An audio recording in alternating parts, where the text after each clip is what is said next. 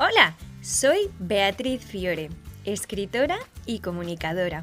Bienvenidas a mi podcast y gracias por dejarme besaros con letras.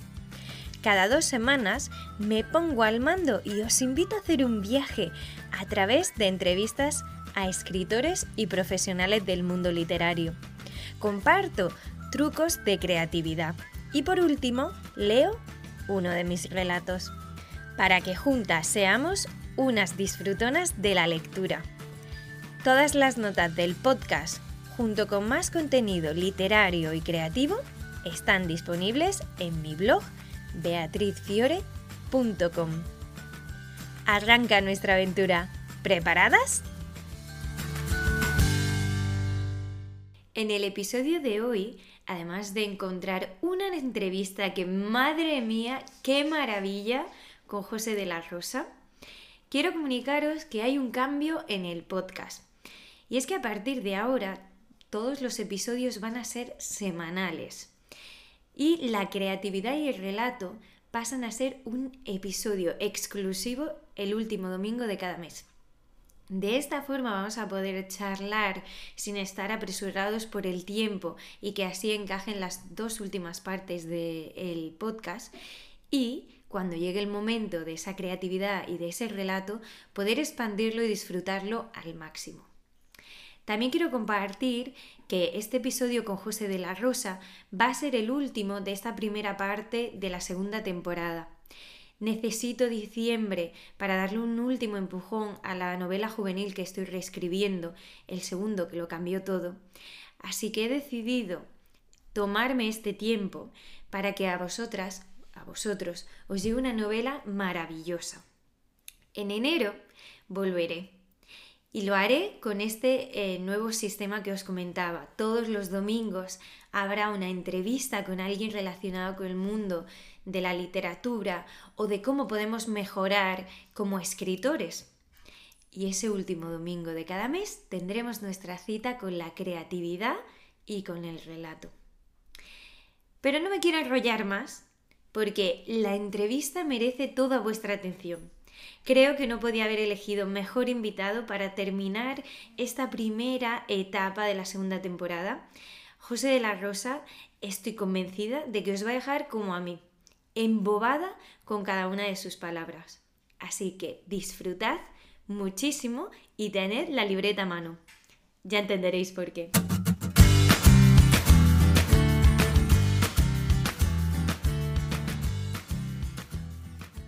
Hoy tengo el placer de charlar con una persona que sabe muchísimo de novela romántica. Él es autor, editor, profesor. Vamos, lo tiene todo. Tenemos un completo hoy en el podcast. Bienvenido, José de la Rosa. Pues gracias, Beatriz. Sabes que tenía muchas ganas de que me invitaras a dar un paseo por tu podcast. Yo encantada. Además, esta temporada, que la, la primera solo entrevista a mujeres, cuando decidí que al final iba a abrir también a los hombres, el primero que también apareció en mi mente fuiste tú. Es decir, tenía claro que tenía que estar quien me hizo la cubierta de mi libro y tú. Ya lo demás, pues irá viniendo. Pero esto bueno, no pues a faltar. Entonces, como es una responsabilidad inmensa la que acabas de colocar sobre mis hombros, espero estar a la altura. Seguro que sí. Pepe, hablábamos antes que tú eres un mega entendido de la novela romántica y el mundo español de novela romántica no se puede entender sin José de la Rosa, porque eh, aparte de que yo sé que siempre te lo dicen, que ha sido eh, como quien dio el paso con Megan Maxwell, es que tú has ganado un montón de premios, eh, tienes chorrocientas novelas, ahora los cursos, eh, libros sobre novelas románticas. Vamos a ir por paso porque aquí hay mucha tela que cortar. Venga, empezamos por donde tú quieras. Vale, vamos a empezar, que yo tenía mucha curiosidad con la novela que yo me he leído, que es Un lugar donde olvidarte. Sí. ¿Cómo se forja esta novela? Porque además tiene un detonante y un juego ahí eh, que mantiene la intriga del lector hasta el final. ¿Cómo sale esa historia y cómo forjas tú esos personajes? Pues mira, eh, un lugar donde olvidarte que durante mucho tiempo ha sido mi novela favorita, ¿no? Esto de ¿cuál es tu novela favorita como escritor? Y tú siempre contestas esto de buen tono. No, para mí son todas iguales. Una tiene una cosa, otra. No, durante mucho tiempo. Después es verdad que he escrito otras novelas que para mí han supuesto retos mayores y entonces pues ha pasado a un emotivo segundo lugar, ¿no? Pero sí hay. Eh, que además mm, sale la semana que viene como audiolibro. No sé si lo sabías, creo que no lo ¡Ah, sabías porque no lo he comunicado. Pues la semana que viene sale esta novela como audiolibro. Pues lo que te contaba, eh, voy a intentar hablarte un poco de la novela sin desvelar de qué va, porque es importante de este tipo de novelas donde es importante que el lector no tenga mucha información previa, pero surge, eh, te, voy a, te voy a contar una cosa que seguro que te ha pasado a ti y seguro que le ha pasado a muchas de las personas que nos oyen. Esta boda que te invitan y tú eres el invitado de piedra porque eres el amigo de un amigo que han creído que es importante que vayas, pero tú no conoces absolutamente a nadie y te colocan en esa mesa que está al lado de la puerta del servicio, ¿sabes a qué me refiero? Vale, pues yo, esta novela empieza ahí. O sea, yo, a mí me invitaron a una boda de estas absolutamente de compromiso, donde no conocía a nadie, vamos, no conocía ni a los novios. Y entonces Madre me colocaron en esa mesa donde todo el mundo que colocan en esa mesa de al lado del servicio no conoce nunca a nadie a nadie. Entonces empiezas a hablar de eh, qué guapa va la novia, ay, qué guapa va la novia, tema de conversación, conversación durante tres minutos. Oye, qué elegante el novio, sí, qué elegante el novio, qué elegante el novio, qué elegante el novio. Después pasas a, a qué buena hace la comida, qué buen tiempo hace, pues parece que mañana dan agua y al final encuentras ya un tema de conversación. Entonces, casualmente, a mi lado en la mesa tocó a una señora que se acababa de jubilar y ella empezó a hablar de su jubilación. Resulta que esta señora era mm, médica y de una especialidad muy concreta y eso serían las 11 de la noche. Yo me llevé hablando con esta señora hasta las 5 de la mañana, se me olvidó la boda. Yo, nos Oh. sentamos los dos en una esquina y nos llevamos a charlando hasta las 5 de la mañana. Y entonces ahí nació la novela. Imagínate, la boda terminó a las 5, yo llegué a mi casa a las 6 y me senté a escribir. Yo soy además escritor de mapa, quiero decir, yo no, no empiezo a, narrar una sola palabra hasta que no tengo muy claro qué pasa en cada una de las páginas de mi novela, ¿sabes? Y con esta novela fue completamente diferente porque ella me volcó tanta información y una información tan interesante, tan dolorosa, tan apasionante, que, la, que prácticamente escribí la novela del tirón, quiero decir, tardé unos días, ¿no? Pero que fue llegar a casa y empezar a, a- a narrar la novela, a contar la novela. O sea, fíjate cuál, cuál fue el nacimiento de esta novela. Creo que es el nacimiento de una novela más raro que he visto nunca. Pero a la vez que chulo, ¿no? O sea, fíjate, pasas de estar en un sitio y dices, señor, ¿qué hago yo aquí? Y dices, pues mira, estaba aquí para luego crear una novela. Totalmente. Y además, fíjate qué cosa tan curiosa, porque si en esa boda yo hubiera conocido a una persona, posiblemente yo nunca hubiera hablado con esta señora o hubiera intercambiado cuatro frases corteses, ¿sabes? Rápidamente Claro. hubiera, hubiera cogido mi copa de vino, hubiera buscado la mesa donde estaba la persona que conocía, ¿no? Claro. Pero al final la, la vida te lleva, es curioso, ¿no? Yo creo mucho en esto de que la vida te lleva por caminos que necesitas transitar, ¿no? Y fíjate, yo creo que este fue uno de ellos. Estoy muy de acuerdo, sobre todo porque yo también comparto esa idea de que la historia a veces vienen como si fueran hadas, por así decirlo, y nos susurran y aparecen en los sitios eh, más insospechados y es lo que tú dices, tú podías haberte quedado con llegar a tu casa, acostarte y ya mañana si eso ya me pongo a escribir, pero esa necesidad imperiosa de contar es lo que yo creo que muchas veces marca a quién es escritor y quién no, independientemente del número de volúmenes que venda a final de año. Mira, yo te, te- te cuento una cosa, te voy a intentar resumir porque es un poco larga, pero yo en el año 2016 llegué a la conclusión de que ya no quería volver a escribir nunca más, Beatriz, Fíjate. porque había escrito mucho, no tenía grandes resultados económicos, eh, la, la- la escritura, y eso cualquier escritor que nos esté escuchando creo que va a estar de acuerdo 100 al 100% conmigo, la escritura es total, roba muchísimo tiempo porque siempre empiezas en la escritura como Mm. una afición, como algo que me apetece, yo siempre he tenido mucha ilusión, yo tengo muchas historias en mi cabeza y siempre empieza como una afición, pero al final en muy poco tiempo se convierte en una profesión con, y es muy demandante de tiempo, empiezas a, a quitarle tiempo al sueño, empiezas a quitarle tiempo de estar con tu familia, de estar con tus amigos, de tus otros ocios, porque tienes que dedicar enormes cantidades de tiempo y más con, el, con lo que significa ser hoy día escritor, Mm. que significa dedicar mucho tiempo a escribir y dedicar mucho tiempo a visibilizarte en redes sociales y en diferentes medios, ¿no? en hacer marketing de contenido. Entonces yo en el año 2016 llegué a la conclusión de que yo no quería ser escritor y que cerraba filas, o sea, hasta aquí hemos llegado. Pero fíjate, no contaba con una cosa, no contaba en que una vez que empieza, no es posible dar marcha atrás, hmm. ¿sabes? No es posible porque siempre tienes historias en la cabeza, siempre tienes cosas que contar y bueno, te puede llevar un mes, te puede llevar dos, te puede llevar cinco meses porque estés pasando una crisis existencial, pero al sexto mes se te empiezan a mover los dedos y tú empiezas a contar ¿sabes? Es que es así. Por eso te digo que sí, que las historias siempre llegan y que las historias al final te arrastran y que una vez que te metes en esto es muy difícil arrancar la espina, ¿no? Sí, estoy muy, muy de acuerdo porque es que mm, yo creo que es eso, no es que una persona se levante una mañana y diga, voy a ser escritor. No, es que tienes esa necesidad de siempre, por eso quizá se escucha tanto ¿no? en las entrevistas a los escritores de toda la vida he escrito, porque no, no concibo o exploro el mundo y de alguna manera tengo esa necesidad de comunicar y de contar historias.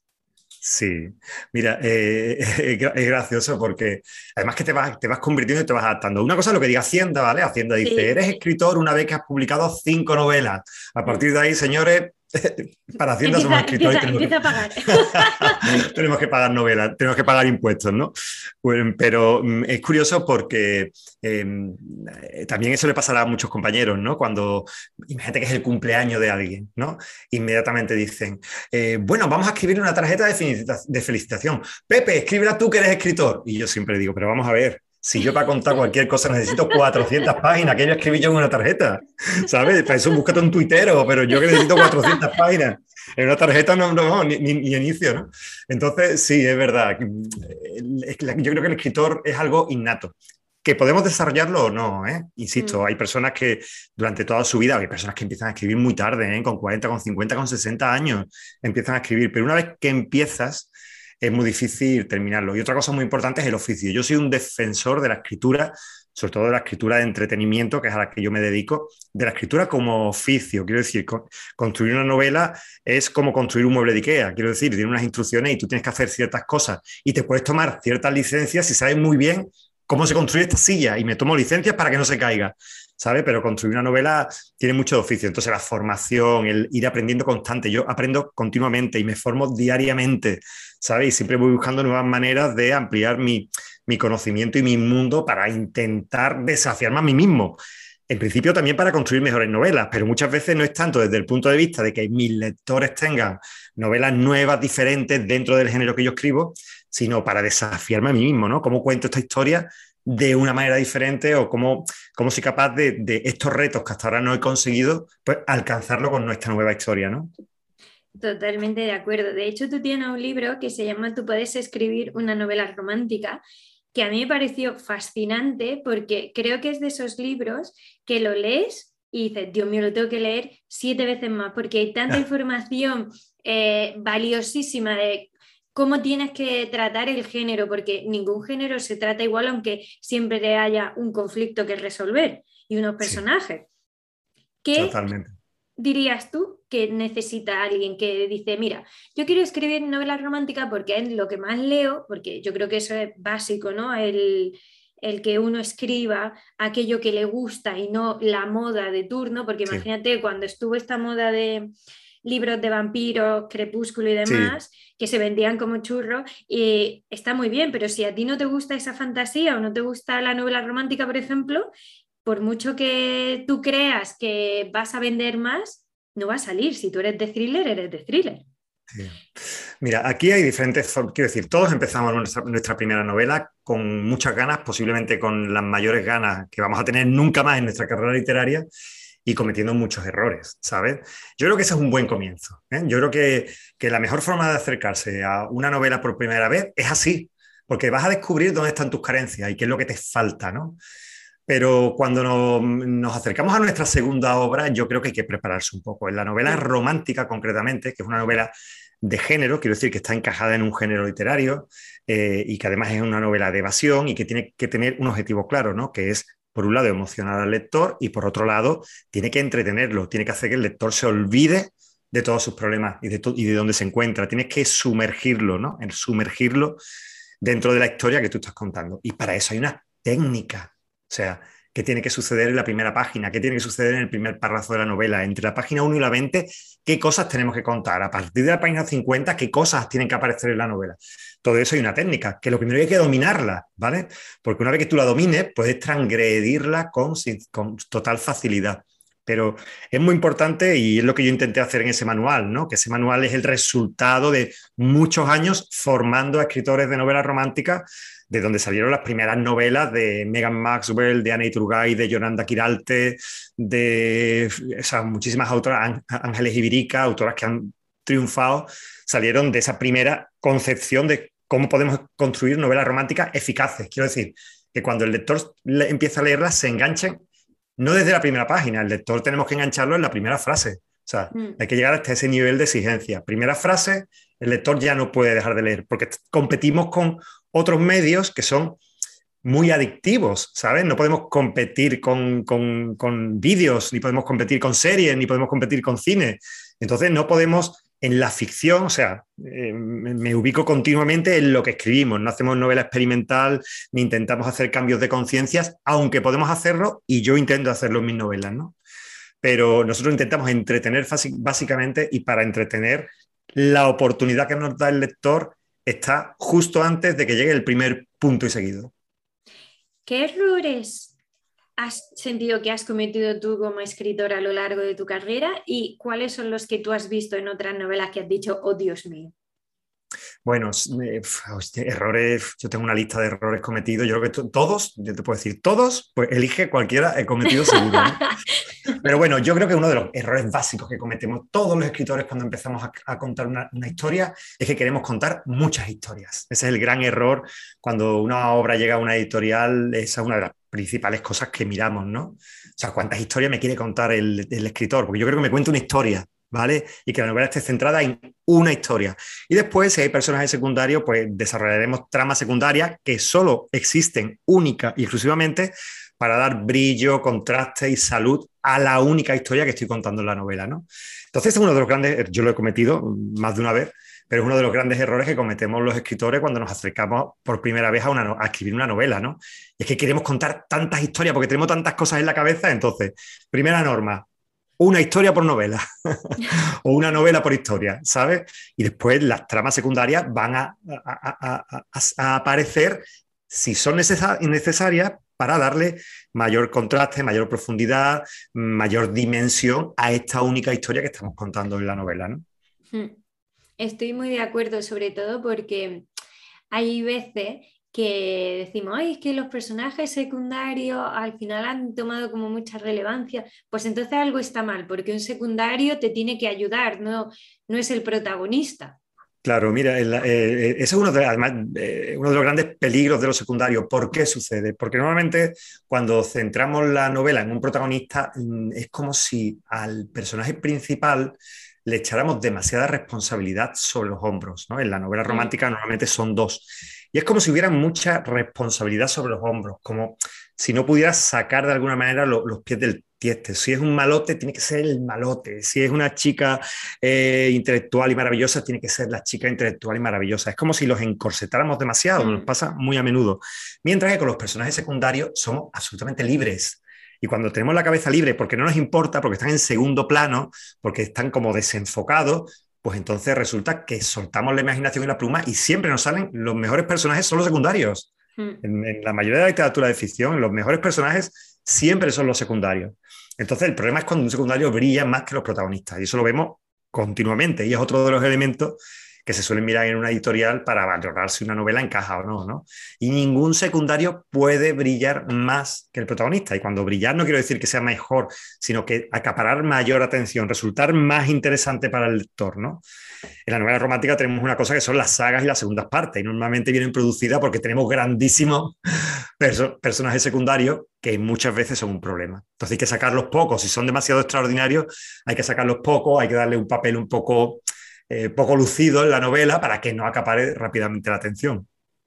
Claro, y que yo creo que a veces pasa esto de cuando creamos los protagonistas, lo que tú decías de encorsetarlos, también es como le tienen que maravillar a, todo el mundo. Y a mí me gusta también, por ejemplo, cuando de repente digo, es que con este protagonista no puedo. O sea, no puedo en el sentido de, de su personalidad está tan bien hecha que por lo que sea con mis valores no encajan, pero tú sabes que en esa novela está bien, sabes que no que es justo lo que necesita la historia. Yo creo que mm, conseguir crear esas emociones en un lector es súper complicado porque lo fácil es apelar a, lo que sabes que le va a gustar y que es como pues estar en, el corse de el chico bueno, buenísimo, que siempre está pendiente de ella, qué tal, o el malo malísimo, nos vamos a un extremo y nos perdemos mm, los grises. Efectivamente. Mira, en la literatura del siglo XVIII y también en, en el arte en general del siglo XVIII se valoraba mucho personas perfectas con una imperfección con una nariz demasiado grande, con una boca un poco con labios demasiado carnosos, pero siempre se valoraba esta imperfección. En los protagonistas ah, es, muy importante que sean reales, ¿sabes? Mm. Entonces es muy, es muy, importante matizarlos y convertirlo, lo que tú dices, ¿no? Llenarlos de esta gama de grises, y no me estoy haciendo ninguna referencia veladas a las 50 sombras, sino, sino realmente moverlos en esta gama de grises, ¿no? Mm. Porque un personaje demasiado perfecto es que no es interesante. Los personajes más interesantes piensa en cualquiera, no sé, me viene a la cabeza ahora mismo, pues un personaje literario llevado al cine, ¿no? Escarlata, Escarlata O'Hara. Es un mm. personaje puntilloso, incluso el personaje que hace Greg Gable, ¿no? Son puntillosos, llenos de aristas, mm, con lados buenos y lados malos y es que los personajes que funcionan, los que atrapan al lector, son así. ¿eh? Estos personajes demasiado buenos o demasiado malos no suelen eh, tener un buen funcionamiento. También es cierto que como nos movemos por esquemas y los estereotipos funcionan bien, pero cuando utilizamos los estereotipos demasiado mm, centrados en el estereotipo, al final eso es aburridísimo. ¿no? Mm. En el género al que yo escribo, por ejemplo, solemos estereotipar mucho, es uno de nuestros grandes problemas, ¿no? Pues novelas de millonarios y secretarias. Cuando tú llevas leídas cinco novelas de millonarios y secretarias, estás hasta la nariz de millonarios y secretarias que son todos iguales y todas iguales, ¿no? Hmm. Pero bueno, el, que da el primer paso, el que, el que, digamos, diseña el primer estereotipo, el que, el que enfrenta un estereotipo clásico con algo nuevo, ese o esa suele dar el golpe, suele causar efecto. El problema es cuando empezamos a repetir esquemas y a partir de ahí suele funcionar bastante mal. Es, cierto que a veces, eh, sin darnos cuenta, ¿no? Creo que igual hay gente que lo hace conscientemente de esto lo ha, lo petado, lo voy a repetir yo, pero en muchos casos creo que esos mismos estereotipos no, se nos cuelan. Y has mencionado antes eh, un montón de datos que decía, esto en una editorial no se, no se valora bien, eh, echaría el manuscrito para atrás. Tú que has trabajado para editorial y has autopublicado, ¿qué diferencias sustanciales ves? Y si alguien quisiera pasar de la autopublicación a la editorial, ¿qué tendría que tener en cuenta?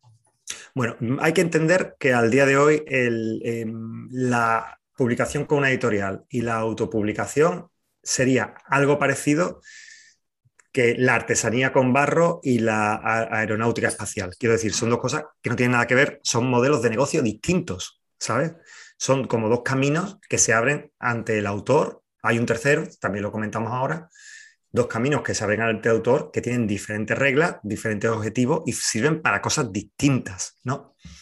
Cuando tú trabajas con una editorial, lo que vas a conseguir básicamente es posicionamiento, visibilidad y solvencia como autor cuanto mayor sea la editorial, cuanto mayor, digamos, preponderancia, dimensión y, capacidad de movimiento tenga la editorial, vas a tener mayor solvencia, mayor autoridad y mayor posicionamiento como escritor. ¿Por qué? Porque vas a tener que pasar muchos filtros, ¿sabes?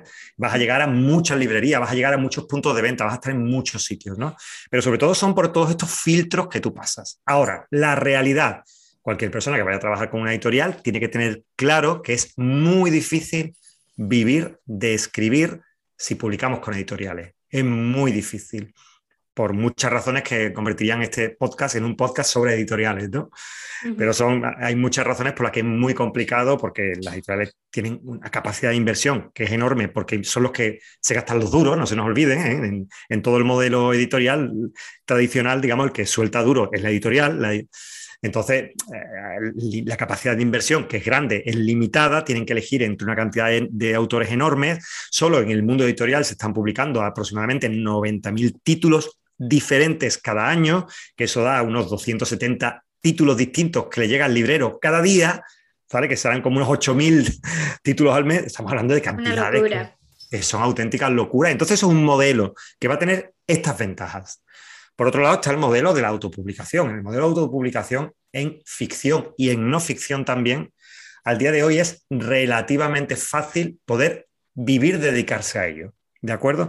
Lo único que se necesita, bueno, lo único, se necesita una dedicación bastante intensa, como una jornada laboral, saber muy bien qué se está haciendo, tener tu productividad como escritor hallada, saber cuántos libros tienes que sacar al año, mm, fidelizar a unos autores, tus planes de marketing muy claros y al día de hoy hay montones de autores que se dedican, que viven muy holgadamente de la escritura. En mi género hay muchísimas, ¿no? No, no cito nombres porque no sé si eh, es elegante citar nombres de terceros, ¿no? Pero yo te puedo contabilizar ahora mismo que venga a la cabeza más de 15, ¿no? Autoras y conocidas que viven de la escritura en novelas románticas. Que yo conozca ¿eh? y que haya hablado con ellas de este tema en concreto y que sepa que es cierto.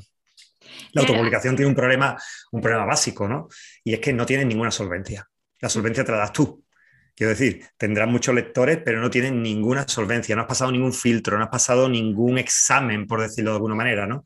Y eso, eso suele generar, crear un problema. Y después tenemos otro problema que espero que se resuelva en los próximos años, y es que eh, te pongo, por ejemplo, la plataforma de autopublicación más famosa del mercado, de la que no vamos a decir su nombre, si tú te vas ahora mismo al ranking de venta, a lo más vendido del libro que se te ocurra, me da igual del sector, al ranking de los más vendidos, entre los 10 más vendidos, posiblemente no conozcas a 8, no tengas ni idea. Y posiblemente a 8, cuando empieces a leer sus libros, que son los más vendidos, los más recomendados, los que tienen mayores estrellas y más, y más comentarios, posiblemente sean obras de calidad bastante baja. Y es porque para posicionarte en una plataforma de autoedición, hay recursos externos a la calidad literaria que funcionan muy bien y que si sabes dominarlos, te posicionas publicando obras que no tengan calidad.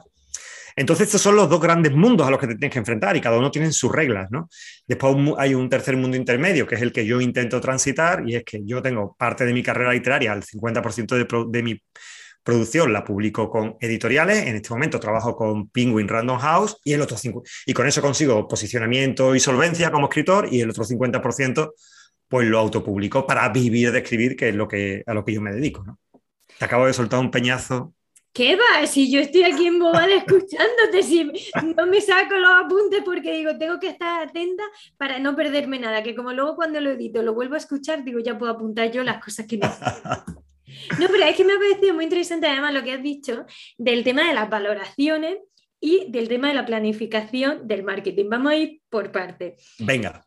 ¿Cómo llevas tú las valoraciones y las críticas malas? Porque yo hay veces que digo, em, esto de que hay gente que pone una estrella y no da ninguna explicación. Sí.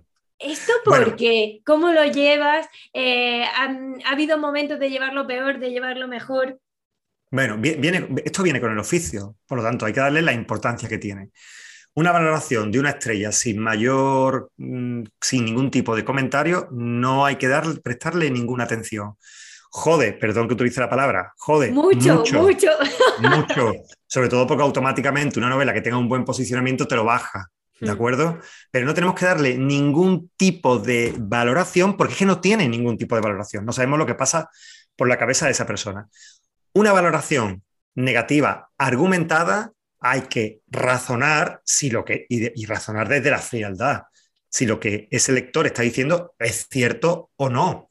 Mm. Si es cierto, pues amigo, amiga, hay que tomar nota. Si es que resulta que nuestra obra está llena de ratas, de falta de ortografía, si no hemos diseñado bien los personajes, si la novela se cae, oye, pues a lo mejor es cierto, porque resulta que mis lectores beta han sido mis tres mejores amigos, ¿sabes? Por eso es muy importante que nuestros lectores beta los conozcamos poco, ¿no?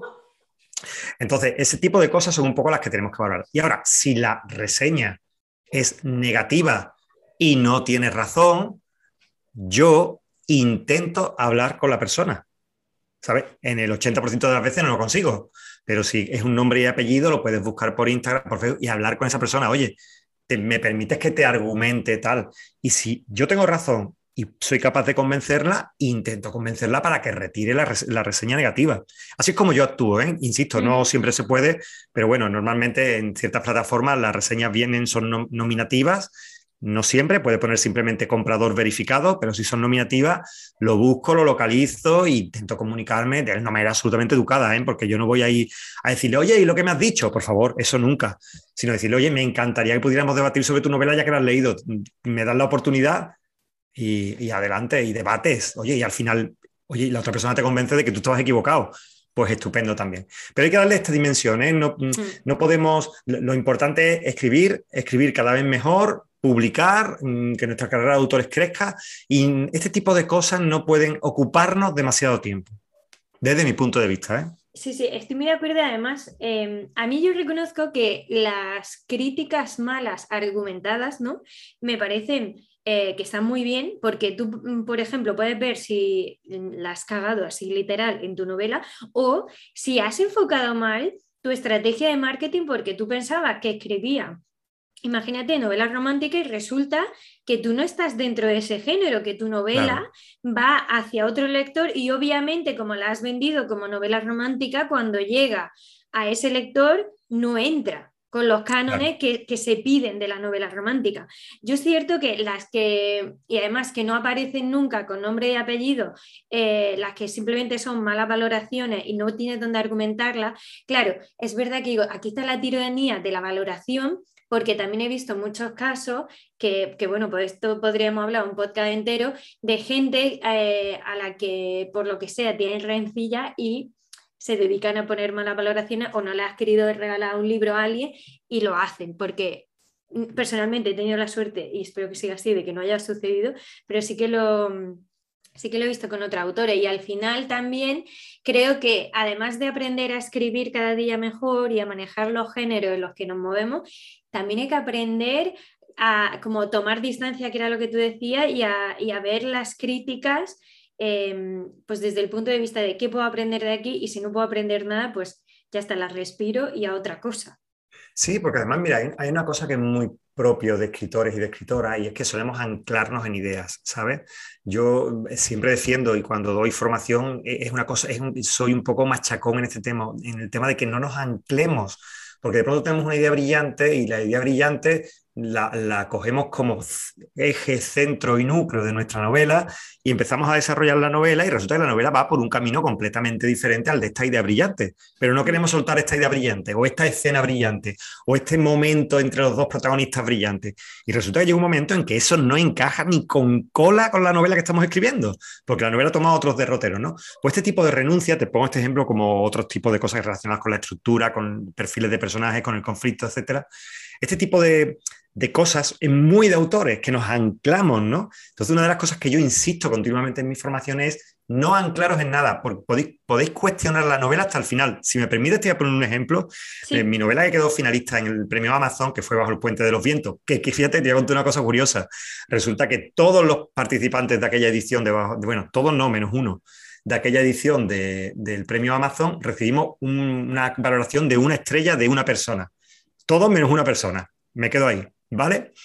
Entonces, eh, lo que te estaba contando es que cuando yo escribí eh, Bajo el Puente de los Vientos, que es una novela que se desarrolla en la Revolución Francesa en el, siglo XVIII, yo conté mi novela, una historia de amor inmersa en la Revolución Francesa. Yo estaba encantado con mi novela, yo estaba fascinado con mi novela, guardé mi novela en el cajón y al mes, cuando saqué la novela para empezar a corregirla, me di cuenta de algo terrible, vea.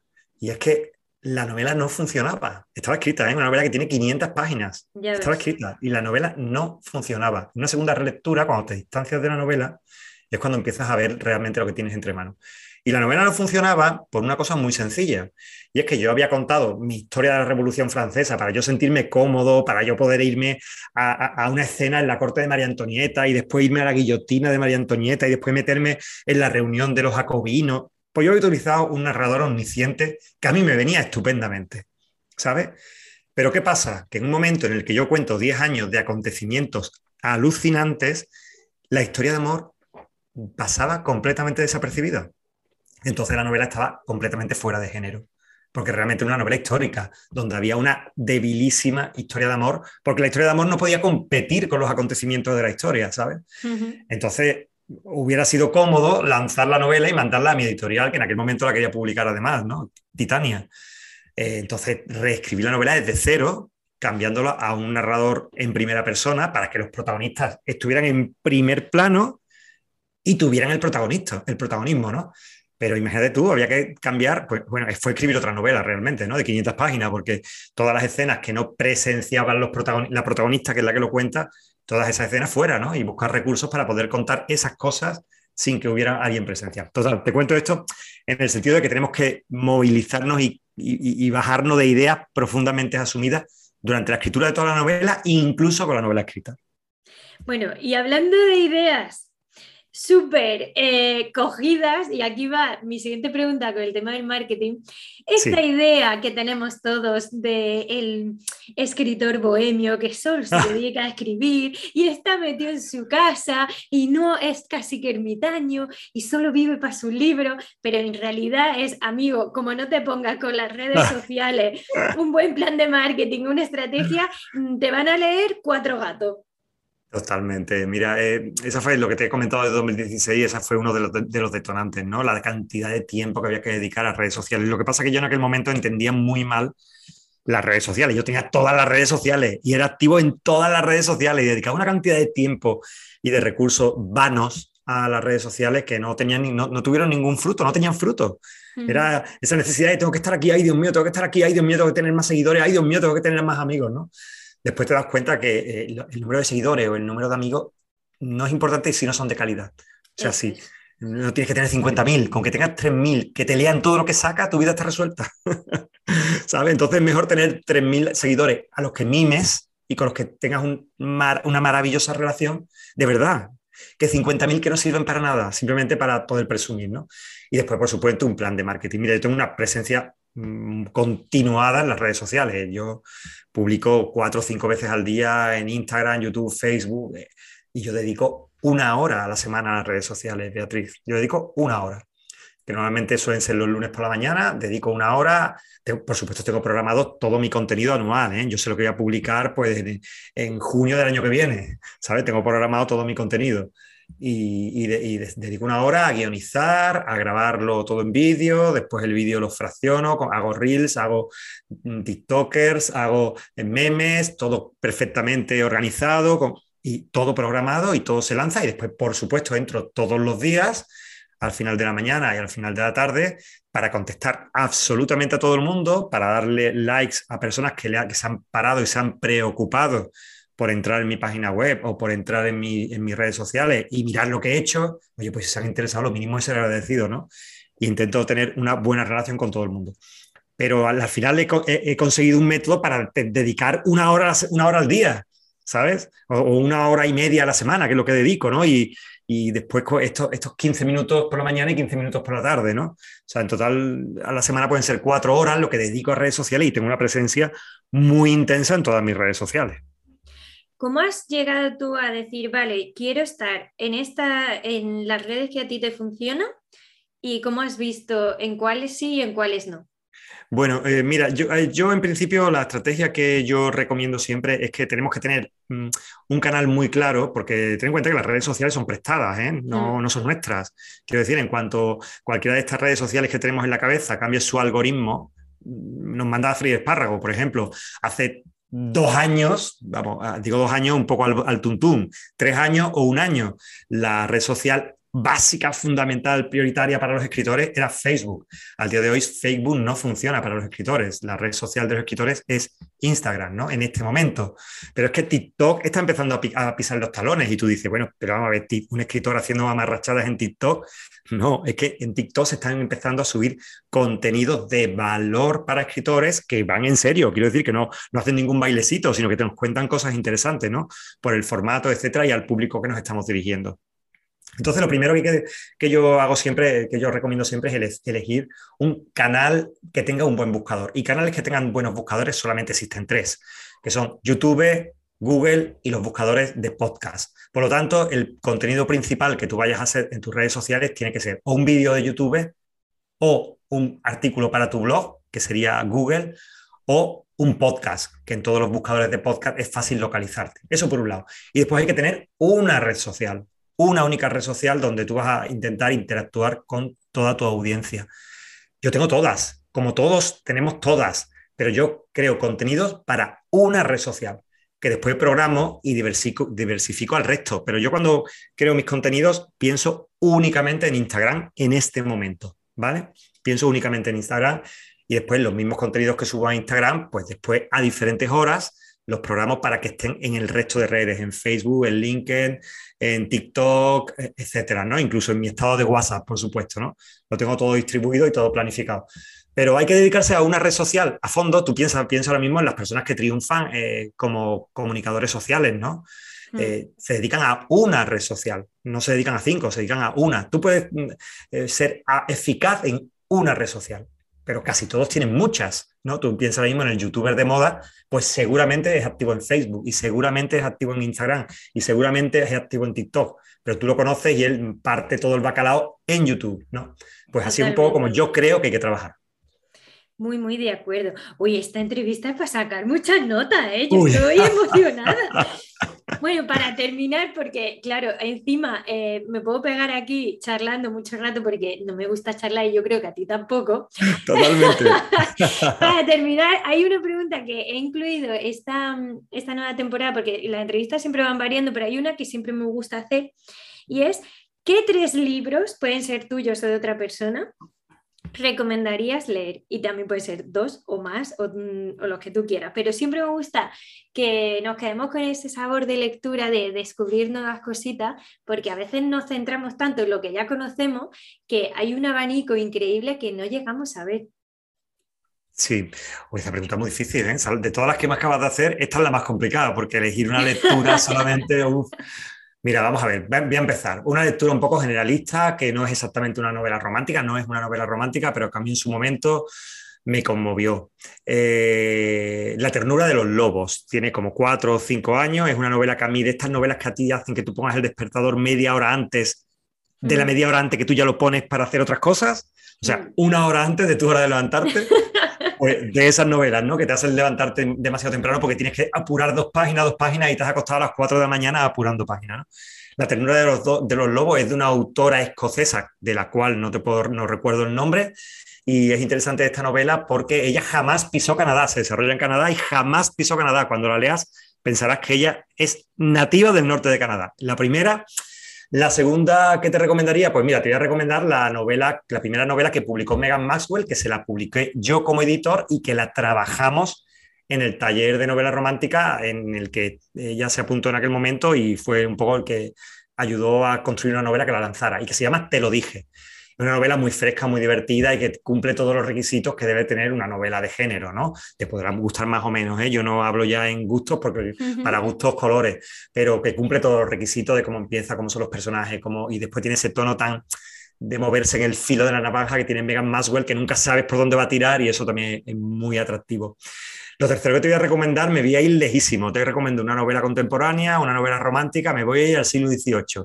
Y es que te intentes encontrar, que es difícil porque hay poco traducido al castellano, cualquiera de las traducciones de las memorias del duque de San Simón. El duque de San Simón fue un aristócrata del siglo XVIII que con 40 años pensaba que ya era muy viejo, que iba a morir de un momento a otro y decidió escribir su memoria. Murió con 80 años y escribía 8 horas al día durante 40 años. Su memoria es una auténtica maravilla. Marcel Proust escribió su En busca del tiempo perdido basándose en la forma de escribir de este autor, y Stendhal también lo tenía muy presente en su forma de escribir, aunque Stendhal era de los que se leía el Código Civil para limpiarse de, suciedad antes de empezar a escribir, ¿no?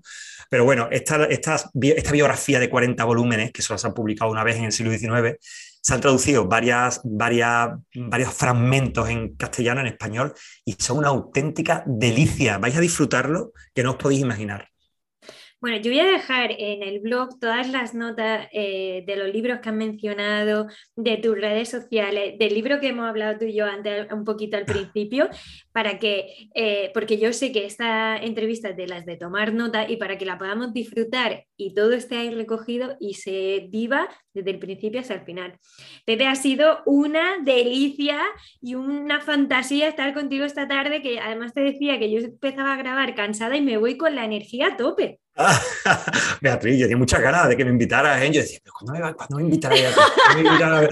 Beatriz por Dios. Así que estoy encantado. Nada, la verdad es que cuando quieras otra vez que pasemos por aquí, hablemos de otra cosa, yo fascinado. Como ves, me enrollo demasiado. Así que nada, mm, para nuestros oyentes, que si ella corta muchas cosas de eso, disculpadla, pero es que me he pasado un kilo.